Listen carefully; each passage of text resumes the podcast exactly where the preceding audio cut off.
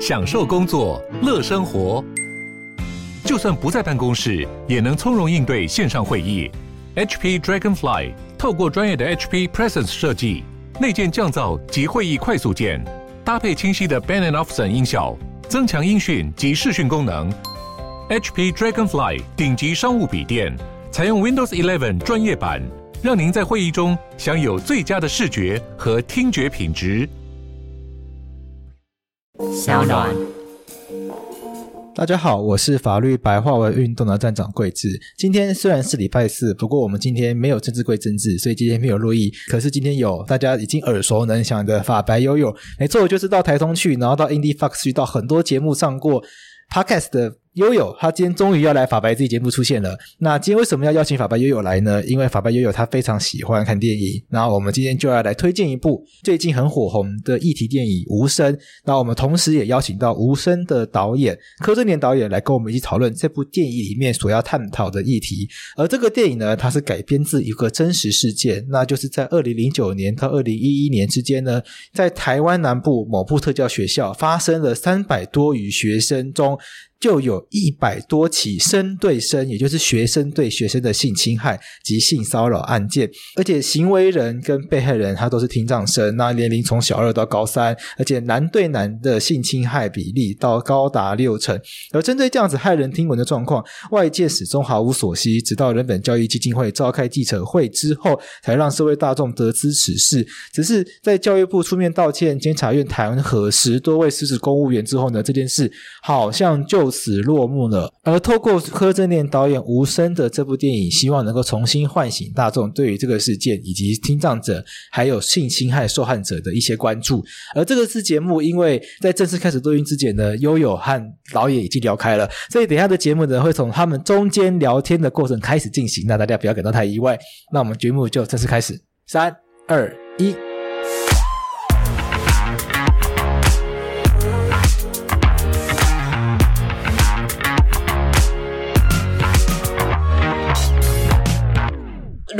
譬如说有一个被害者，他被性侵了，嗯，但没有证据，已经过了两个礼拜，过一个月了，他还是受不了，他还是想告了，可是已经没有任何的证据了，那要怎么样？怎怎样去提告会成功呢？对对对对对，对，我我试着从帮被告辩护的经验来讲这件事情会更准确。嗯，嗯，好，大部分的状况是你要先让两个人有发生性行为这件事情先被确认下来。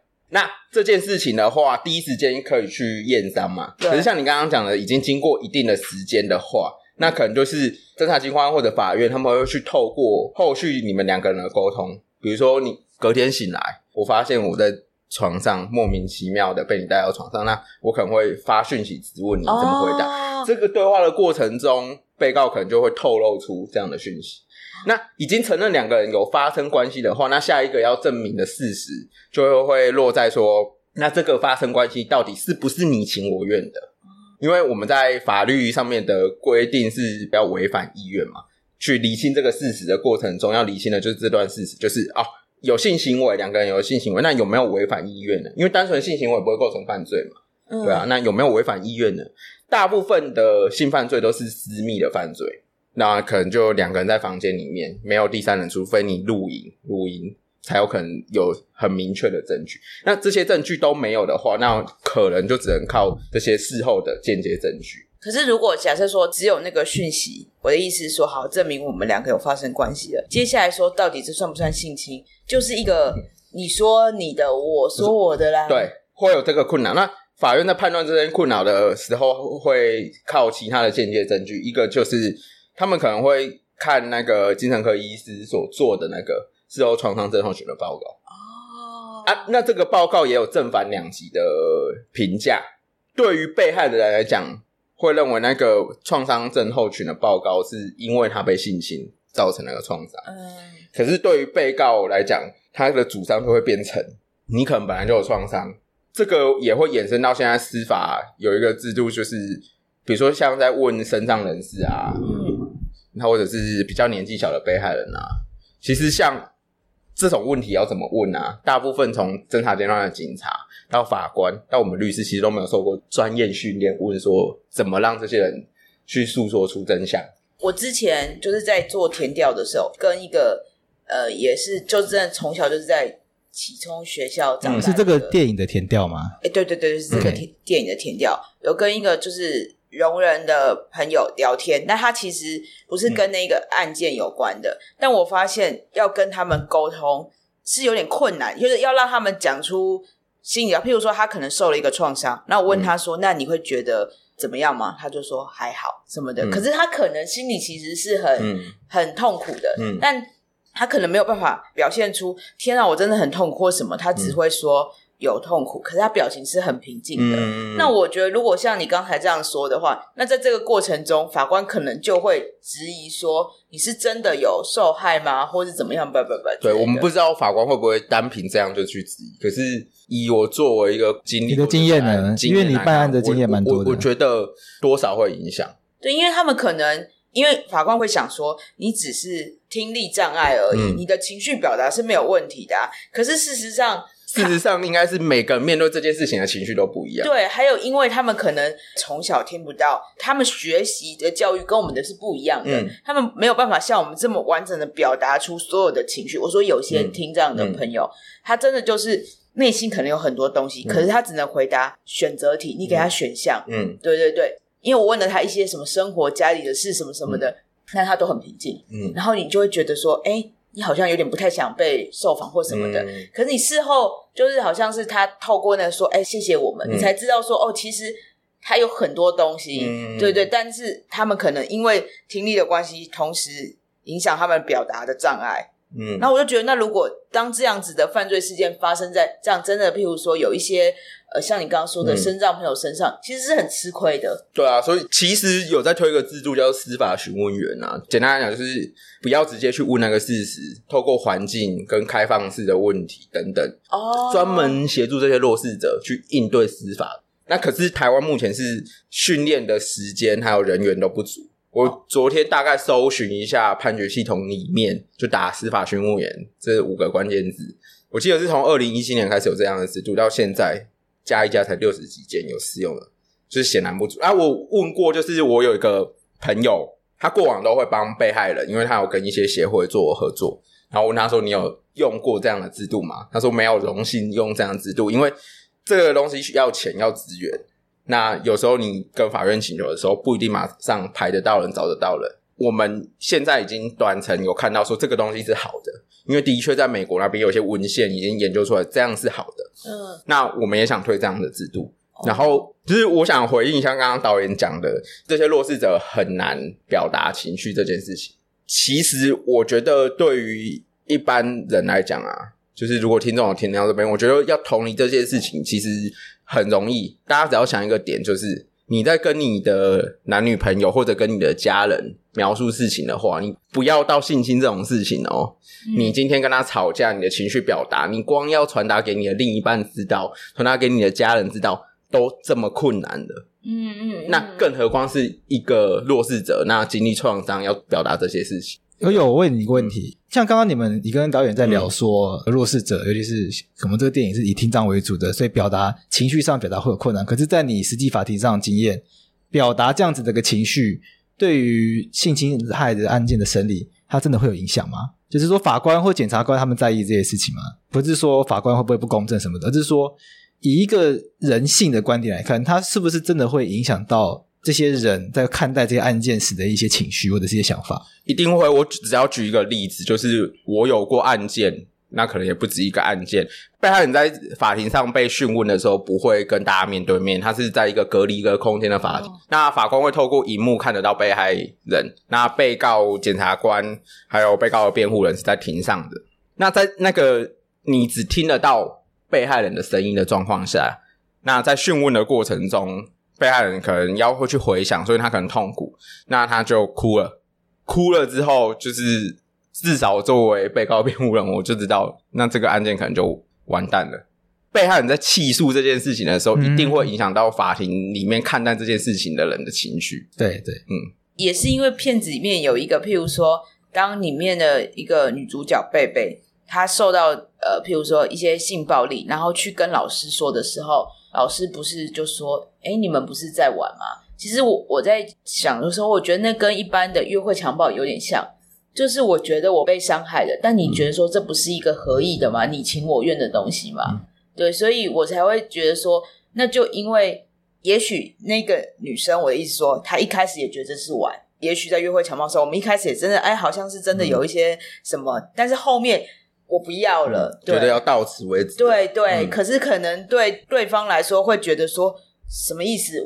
什么叫你不要了？嗯、你是不是在逗我的这样子？嗯、对不对？嗯嗯、所以我觉得这件性犯罪是一个非常暧昧、很对我来说啦，比较很幽微的东西。嗯、至于我觉得会不会是这样子的前提之下，女性会不敢去提告，因为会觉得，哎，我是不是也做错了什么东西，才会导致这样的结果？我觉得女生不敢提告的话，可以分很多个层次来讲。嗯、每一种类型的被害者也都不一样。嗯。比如说像家内性侵，他典型有可能他是，比如说家里经济上有困难，加害者搞不好就是爸爸哦，家里靠爸爸赚钱呢哦。那当然，我们可能可以做的是，比如说在家暴防治法里面有相关的经济费用的协助啊，你出来伸张，我们社会会协助你。可是对于被害者，他要踏出那第一步，怎样都是困难的啦。嗯嗯，对对对，因为你其实是要对你的父亲，对，嗯，对，那。大部分我们可能要有一个前提概念是，大部分的性侵案件都不是那种陌生人的，会有一定的熟识程度。比如说像是约会强暴啊，或者是发生在校园里面的。嗯，那像这类型的，导致他们不愿意去提高，还有一个原因就是他不想再经历那个痛苦。哦，你光是要陈述这个过程就痛苦。假设今天啊，你要让一个男生讲他打手枪的过程就好了。不用去跟警察讲哦，呃、就是跟你朋友讲就好。描述的巨细靡遗，都是一件很痛苦的事哎，呃、不是这么轻松可以讲的事哎。就算当玩笑在讲，更何况今天是被性侵的被害者。虽然我们也可以说，呃，法律上面已经有做，呃，我们有一个叫减数作业，减少公诉的作业。嗯、呃，因为现在一个被害者产生的时候，呃，社福单位会进来，那法律会进来。这样的结果是，呃，被害人要反复的说他被侵害的过程。当然，政府单位也有意识到这件事情，所以他们才会去做这个减速、减少公诉的作业。哦，对，即便在这样子的情况下，至少都还要有好几次的公诉。所以讲出来这件事情，第一个就是困难，第二件事情就是社会上的眼光。虽然说在法庭里面是不公开的审理，会匿名。可是你去控诉这件事情的时候，很难没有让周遭人知道。那周遭人其实才是你主要生活的环境啊。嗯嗯，对，那这些都是很大的困难。导演，像我们在开始录之前，我们有跟悠悠讨论过几个问题，然后其中有一个问题就是说，因为坦白说，悠悠对你的作品比较熟悉，我是很少看电影跟电视的人，所以今天这一集靠很多他帮忙。那悠悠说，你的作品里面。好像常常会有性侵这样的元素，或者是说您尝试一直有想要尝试以性侵这个元素作为一个创作的题材，是有特殊的原因吗？就我自己其实对于有些元素的主题蛮有兴趣的，像我觉得性侵这个罪就是一个我觉得很很奇怪，就像刚才悠悠说的，就是被害者他会觉得自己做错了什么，他有罪恶感，然后他会不敢。大声的去指责伤害他的人，因为他会觉得他也有罪，他也做错。然后我就觉得这很奇怪，因为如果今天杀人放火，你会直接大声的斥责对方，或是直接提出告诉。但是这个会，你反而会想要隐藏这件事情。对，然后我觉得那是不是一个权力关系的不平等想造成的这样子的情况？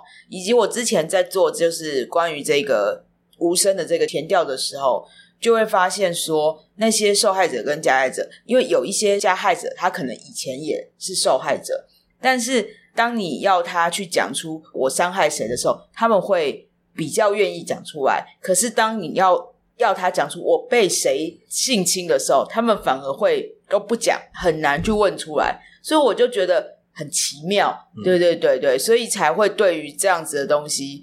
很有兴趣，很想要探索。对对对。那导演，因为这部电影跟某一个真实事件有关嘛，跟这个南部特教学校的事件有关，嗯，所以这个电影是改编这个事件吗？还是说是从这个事件得到一些灵感，然后再去创作一个全新的剧本？当然，就是我当时看到这个新闻的时候，其实刚好也在跟我原本要做的长片的那个题材是有一些相关，所以本来就已经有在做其他的相关的调查。对，对，对，对，对，所以其实我就会发现说，当时大家当然都会把它说的是台版熔炉。熔炉的故事是老师对学生有一些性侵害，那我就去看了那个呃相关的新闻或是资料，然后就发现说。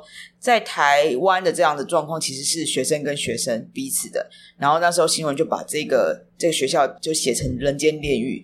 那我喜欢去看新闻背后的一些可能是真相秘密，或是你没有被报道出来的东西。为什么会选择这个事件？我有一些就是喜欢的元素，譬如说性、嗯、性犯罪这个东西，是我一直想讨论的。应该是说那种弱势少数族群，也是我觉得很奇妙。在做这部片之前，其实我对。聋人朋友是很陌生的，我就是只知道说，哎，他们就是呃听不到，然后可能比手语，但是他们其实生活在我们的身边。其实你大部分的时候，你是觉得离他们很遥远的，所以你会觉得啊，他们有点辛苦，有点可怜。但是如果他们不讲话，或是不做任何动作，其实他看起来跟我们没什么两样。所以我对于这种看起来很像，可实际上又不一样，我也觉得很有趣。所以。当后来去做一些资料，就觉得说，大家为什么要把它讲成台版熔炉啊？我们这明明就不是熔炉。我想要去讲这个故事，然后我想要去讲，大家看到新闻的时候，可能当时很愤怒，或是看完新闻可能就算，因为这是别人的事，那是聋人的事情。但我觉得有一个这样的电影，我觉得影像是很有很有感染力的。你会真的觉得，哦，这好像不是他们的事，这其实是我们的事。然后你真正透过一部电影去进去了他们的世界，去感受到那些那些暴力其实近在眼前。其实刚刚导演讲到台版熔炉的时候，其实我们本来就有一题放在本没有放进去访纲，本来就想问的问题就是导演对于被看作台版熔炉有什么看法？我我我可以先讲一下我自己的想法，好啊好啊，就是其实因为我呃研究所念的也是刑事法组，所以本来就会多看一些这些新闻。这个新闻爆出来的时候，也差不多就是龙入那部电影在台湾有造成讨论的时候，嗯、时间点有点近。那我其实。看完电影，然后因为我也知道台湾有这个事件的时候，其实我很期待，就是有人把它拍出来。可是我也很怕拍出来会跟自己的想象差很多，比如说很洒狗血式的啊，或者是很简单的讲完这件事情，或者是拍成很像纪录片。因为我会觉得，比如说像纪录片跟商业片来讲，商业片对社会的影响一定是大的，嗯嗯，远高过纪录片，嗯，所以我就会。很期待这部作品，我觉得导演就是有达到，就是我心目中想象中做出来的样子。感恩感恩。对，其实譬如说，我我有时候在 Q&A 的时候，观众也会问说：“哎，导演对于你被当做台版的熔炉，你会不会觉得有什么感觉，或是想要去回应这件事的？”我觉得他太难不被这样说了，嗯，对，因为其实有很多背景其实有点相近的。嗯、那正因为他很相近，所以我才觉得我们更应该去诉说这样的事情，去把那个差异性讲出来。因为其实，在熔炉里面，其实观众看到会很愤怒，可是他会比较有一个爽快的感觉是，我就去恨那个校长，我就去恨那些老师，因为他们就错，他们怎么可以这样对那些可怜的孩子？可是回来，呃，我们现在做这个无声的时候。比较郁闷，因为你会觉得，哎，我到底要怪谁啊？然后，当你把枪口都指向同一个人的时候，你就不会想到自己，因为反正我们有一个可以责怪的对象。所以我在做这部片的时候，我反而想要把这个英雄主义的东西抽掉，也没有想要有一个这么明确的善恶对决。我想要做一个共犯结构，嗯，对对对的东西。但我也知道，做了这样的选择的时候，其实一定会有些人。因为他没有出口，他觉得为什么你不给一个答案？每个好像做错事的人或者怎么样，可是你又帮他们说话，我觉得这是很困难的。对，也不是说一个电影就可以把这整件复杂的事讲得一清二楚，或者是去达到一个什么控诉啊，达到一个正义的。我我把它当做一个开启，我觉得是如实啊，嗯嗯，就是因为至少我看过韩国电影，嗯、他们的善恶很明显。嗯，对对对对，对，他们善恶很明显。不管是电视剧、电影都是这样。电视剧，比如说什么《秘密森林》啊，就一定找到一个坏人。那或者是呃，电影也也是这样子。嗯嗯嗯。如果仔细想，就会知道这件事情会跟现实差距很大，因为现实中不一定会有那个英雄。对。对，现实中也不一定每个加害者就是都这么罪大恶极。加害者之所以变成加害者，一定有他的原因。导演，像你刚刚说到说，你希望在这个节目里面呈现一个共犯结构，那我觉得可能要跟听众朋友，因为有些可能还没有看过电影，也不要说剧透了，因为这是类似真实事件嘛。它的概念是说，特教学校里面的学生彼此之间发生了性侵害、性骚扰，以这样子的手段作为霸凌的这样一个、嗯、一个大规模的事件。然后在这个世界里面呢，有一位老师，就是他看不下去嘛，所以他想要帮助这些学生。这位老师就会。就会觉得比较呃求援无助的感觉，因为好像没有太多老师愿意跟他站在一起。然后校长在剧里面，我觉得校长这个角色是我觉得最特别的，因为校长看起来是有认真想要解决问题的，可是又不愿意把它做满。我在戏里面感觉是这样，就是说我不认为这个校长是想要把这件事情压下来的人，因为我认为校长。在我感受中，他是有想要解决问题的人，感觉得出来，他有想要兼顾某一个东西，就是他很怕这件事情一旦爆开来，这个间学校可能就会因为这样垮掉，没人愿意来念，所以他他必须要平衡这两者，在这两个之中，我感觉到校长这个微妙的困难点，所以就会觉得这个电影怎么会看完之后，他发现全部的人好像都有错，可是全部的人又都没有错，他又是一个这么可怕、这么悲惨的事件，整个来说，你希望观众可以从这边思考到一些事情是什么？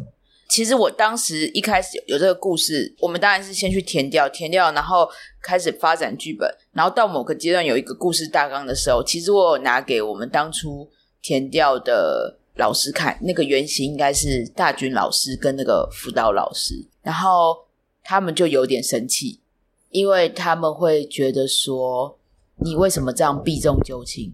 就是你为什么不去讲学校有？做错了什么事情？然后呢，去了学校填掉，学学校里的人也会有人跟我们说：你们为什么要谈这件事情？为什么要去伤害这些学生？这样子不就是在伤口上撒盐吗？然后呢，我们又再去填掉了，就是那些学生，但当然都不是当事者，是就是周围学生。会问他们说：“那如果学校发生这样的事，你们不觉得怎么样吗？因为有些人已经毕业或怎么样，他们会说待在学校是他们最开心的时光。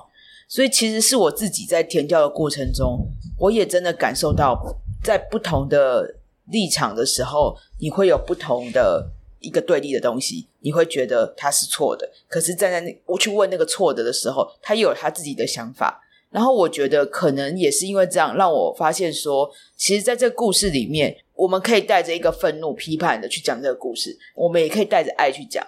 当你带着爱，或是去用一种理解的心态去讲这个故事的时候，其实你就会觉得每个人他可能都做错事了，但他不是一个纯恶的东西。对，然后我觉得，就因为我自己的心态可能是这样，我是带着想要去理解这些人态度去看待这个案件，所以造成的结果就是，其实你没办法完全去责怪某一个人。那为什么这件事会一直一直的在发生呢？可能它不只是在特教学校，就算是一般机构，只要有人的地方，就可能有发生这样的状况。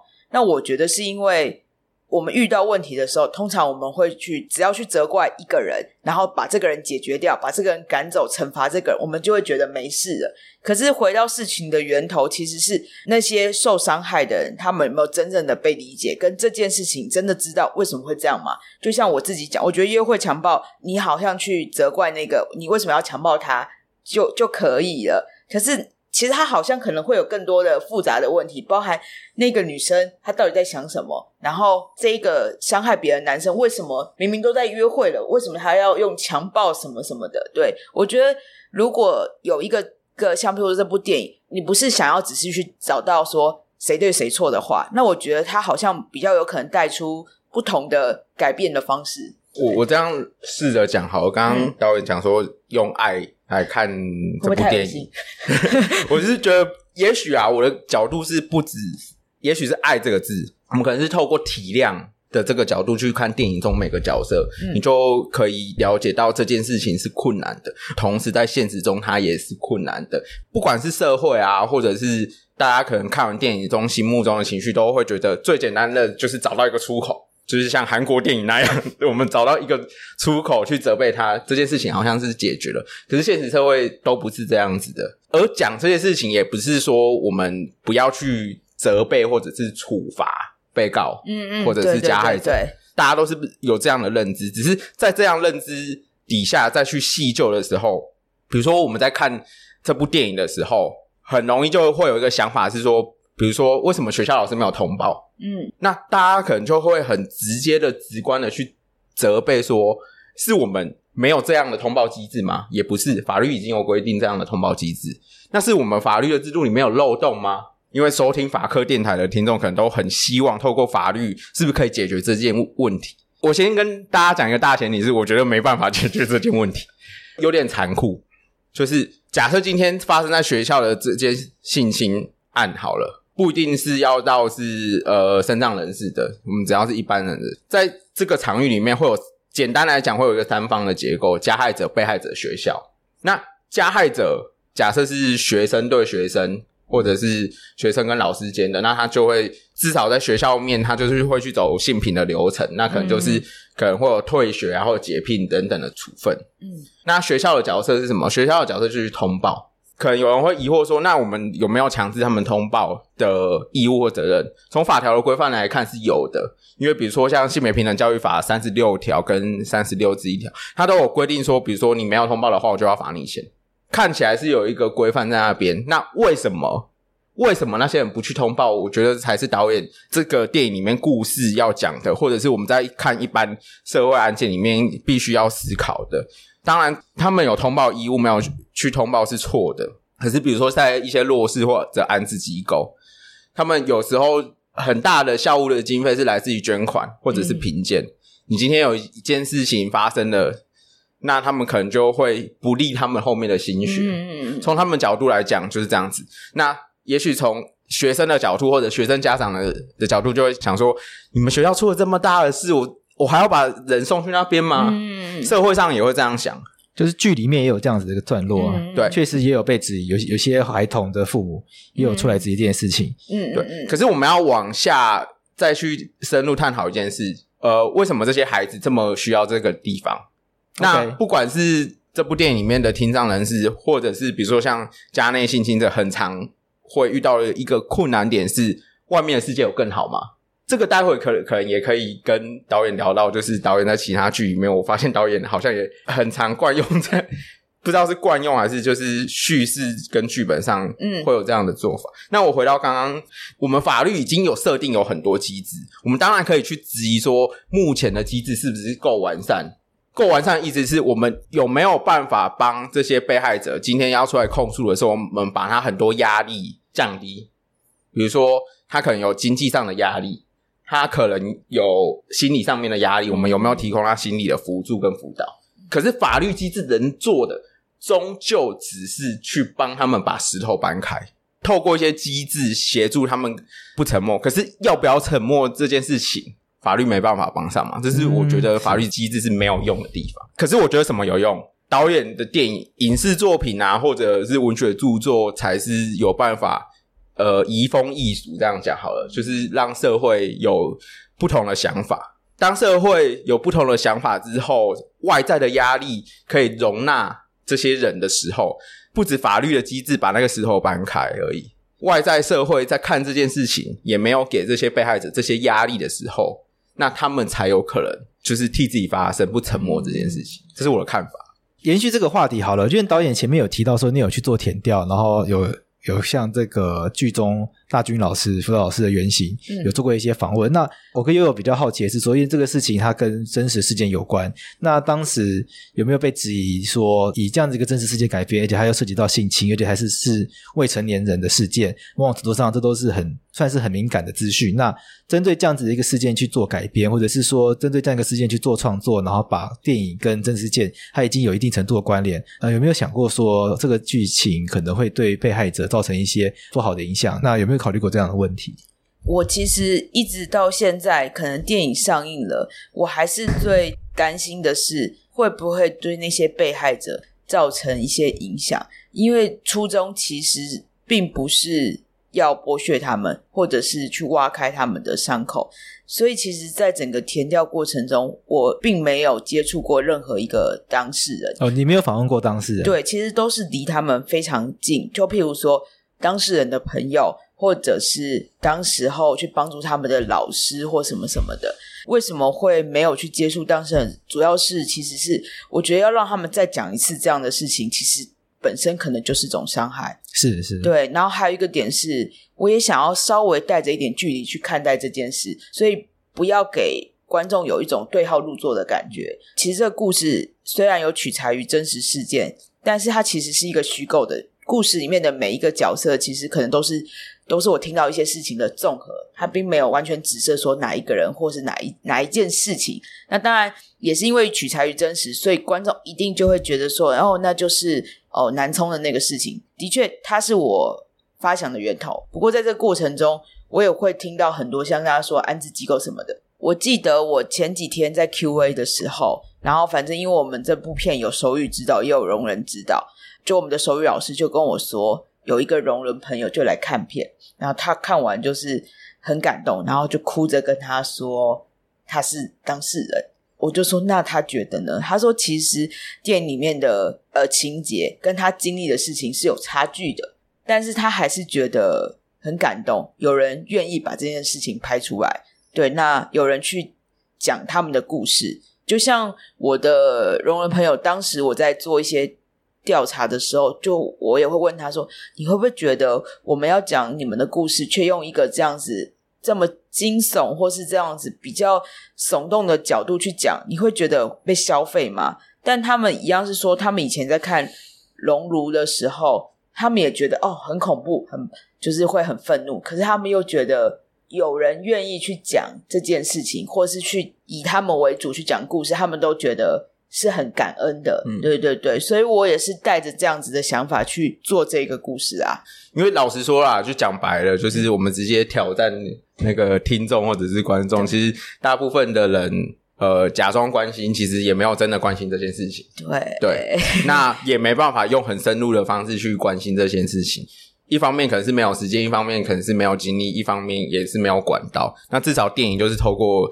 大家日常最能接触的方式跟管道，让这些思考带进去每个人的脑海里面。因为你一旦思考而改变，才有可能进一步的去行动啊，或者做其他事情。我们刚刚聊的都有点沉重，我们聊一点轻松的了吧？其实我有个问题，就是导演为什么会想当导演啊？我我其实本来一开始比较想要当编剧的。我觉得拍片就要晒太阳，就会晒黑。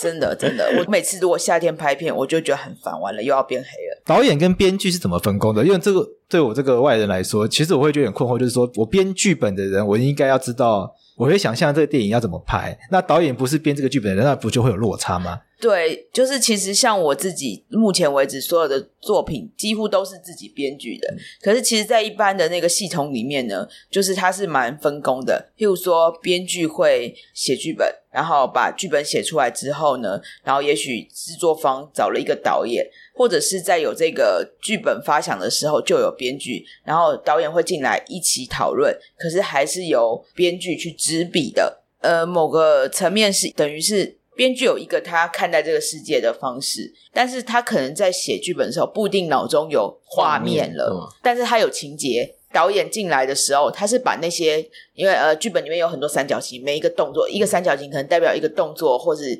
我站起身走向那个桌子，这样子可能就是一个三角形。可是譬如说，也许在编剧的脑海里就是我站起身走向桌子，这是一个很直线的。可是导演可以怎么去拍这件事情？它可以变成一个很惊悚。我的意思是说，我先拍桌子，然后我的表情就是我看那桌子，然后怎么样，然后我慢慢起身走，你就会觉得它又变成一个有点惊悚片。他到底想干嘛？我觉得单一个动作，它其实导演可以变出很多不同的拍法，对对对，是有很多的可能性的。它也可以变成一个生活琐事，但它也可能可以变成一个喜剧片。对对对对，嗯、所以当时我自己一开始想做编剧的时候。就是因为觉得我喜欢讲故事，然后也喜欢、嗯、也喜欢故事。那时候写了一个剧本，然后让我的呃朋友拍，他就是做导演的。然后他拍出来以后，我觉得哇，真的拍的蛮好，他拍的很节奏感也很好，故事也很有趣。可是他把我最喜欢的一场戏拿掉了。然后我就问他说：“你为什么要把那场戏拿掉啊？”因为那场戏是唯一就是整个片会停下来讲一点点情感的东西的。然后他就说：“因为那场戏会拖慢了节奏。”然后会让整个戏的调性变得有点奇怪，然后我完全认同，我也理解，可是我觉得心痛，嗯、所以你就觉得说，那要怎么样不让你自己写的东西被改变呢？就是我自己控制这一切。对对对，导演，那在台湾女性导演多吗？女性导演在台湾会不会相对来说还是会有性别上的一些呃比较弱势的状况？还是你觉得还好？可能是我觉得我。很快就当上导演了，其实是没有做过在剧组里面比较一般的阶级，譬如说有些人会先从场记做起，做到副导，然后导演，或者是先搓摄影师，不不不，就是所谓从基层慢慢往上爬的概念。对对对对对，所以当你已经到了一个譬如说导演也算是一个比较领导的地位，比较不会感受到那种呃性别，对对对对。可是我身边的一些女性的工作人员，我的确也有听到这样的状况。台湾的女导演想做导演的人很多，但是我猜想做导演的女生应该也不少，但是可能真的可以被看到、被注意到的还是男生比较多。对，嗯、然后女生其实会有一些社会的期待。那女性导演在拍摄的视角会跟男性有有些不一样吗？我我觉得，我觉得会，因为虽然我自己觉得我是一个比较跟一般的那种很女生的。好像也不太一样，我觉得我比较中性，而且我也比较喜欢比较硬派或是比较哈口的东西。可是就算是这样子，譬如说无声或这样的那个里面，然后我的观点是从一个小男生这样出发，就算处理一个好像哎那个男生，你讲他直男好了，但你不会让他。这么直男，嗯、然后我发现到一个很有趣的问题，就是通常我们在讲说他就直男啊，一定是女生跟女生聊天的时候，我不会跟一个男生聊天的时候说啊那个人就直男啊，对对对对。对，所以好像还是无意识一直还是会有这个性别的东西在讨论啊，对对对。我有一些就是对于导演本身的问题啊，就是导演啊，就是从早前的作品像什么逆境啊、无名嘛，逆境我有看，真的假的？然后到就是天黑请闭眼，就是跟陈。你也有看？哎，天黑请闭眼有看，很合理吧？那个他他们都说他们有看，不是因为？但我承认我没有看，我对你很失望，没有啦。我会我会赶快去补看。不是，因为我就是在想说。我一直在我心里都觉得律师是一个很崇高的人，他们是不屑于一般那种通俗或者这种很没有，没有，这这应该是刻板印象。哦，对，刻板印象。错了，我也刻，我也不想刻板了。因为其实我的问题是我发现这几部导演都很惯用悬疑去处理每个剧本。无声也有吗？有。因为我本来就知道那个事件，我可能就不会有这么多的悬疑感。可是因为我看了两次嘛，啊、uh，那我看第二次的时候，会就是更 focus 在可能你叙事方式的那个里面，可能运镜啊，或者是剪接的那个，uh, 其实都还是感受得到那个悬疑感。我想问导演说，你是对于用悬疑的这个方式去叙事，有特别的，对你来说有特别的吸引力吗？其实我我自己当然本身很喜欢悬疑悬疑的故事，喜欢悬疑惊悚，也看了非常多。可能是我自己从小就很喜欢看推理小说，然后我觉得你在看推理小说或者在看悬疑惊悚类的时候，是它有一个钩子一直勾着你。就算这本书这么厚，可是你为了想要得到那个东西，你会一直一直的看下去，因为可能吸引我的是这个东西。所以当我自己在做创作的时候，我可能也会用这样的方法。它好像变成了一种创作上的一种，有可能是习惯，也可能是安全感。我会觉得你有一个东西想去探索，然后但是在做无声的时候，本来其实是觉得说，嗯，这部片。又不是悬疑片，我没有要这样做。可是不小心在一些戏上面，还是很习惯觉得哦，这样好像比较好看，比较吸引人。所以其实没有因为《无声》这部电影是跟性侵案有关系，而想到用悬疑这样的方式来叙事，而是你本身在编剧或者是导的过程中，嗯、本来就有这样的习惯的叙事方式，也是这样讲，对对对对，就会让电影看起来有这样的效果。应该是说悬疑这个东西。就我有时候会不知道说，哦，原来这是悬疑啊。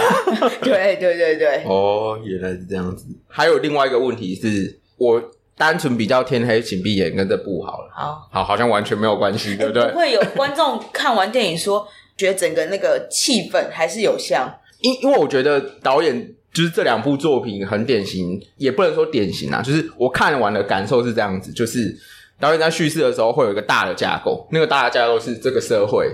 的架构，像《天黑请闭眼》里面可能就会讲到什么建商啊、土地正义啊，跟弱势，嗯、那个是社会的结构。那导演的叙事里面还会有一个小的结构，那个小的结构是人跟人之间的那个结构。导演也是刻意的吗？还是也是不小心的？对，我刚刚就是觉得哇，是说哦，对耶，就是就是 对，刚刚导演的表情好像是第一次听到那种感觉，就就觉得对耶，你说的没错，可是我自己也没意识到，然后我就会觉得接受到像这样的东西，就觉得很惊喜。有有可能是因为我喜欢把。人放在一个封闭的空间里面去讲故事，嗯、其实天黑也有，无声也有。然后当有这样子的一个前提之下之后，的确你会先去讲整个大轮廓的状况。嗯、可是最后，因为我自己最想要表达的还是人跟人之间比较复杂的那个关系的消长。嗯、听你这样讲，才会发现说，对耶，我好像是这样子的。嗯、可是，在可能在做无声的时候，因为它的确有一个真实事件的前提。就没有发现这件事情了，嗯、对。然后像大家也会说，你是不是很喜欢拍霸凌，或者是你对这个东西太有兴趣？其实做无声的时候，也没有想到说这个是一个校园霸凌，真的是在想的是这个学校发生什么事，哎，又不小心就有霸凌。哦，所以你在做填调的时候有遇到困难吗？因为像这种涉及到政府弊案的，可能很多当事人会避之唯恐不及。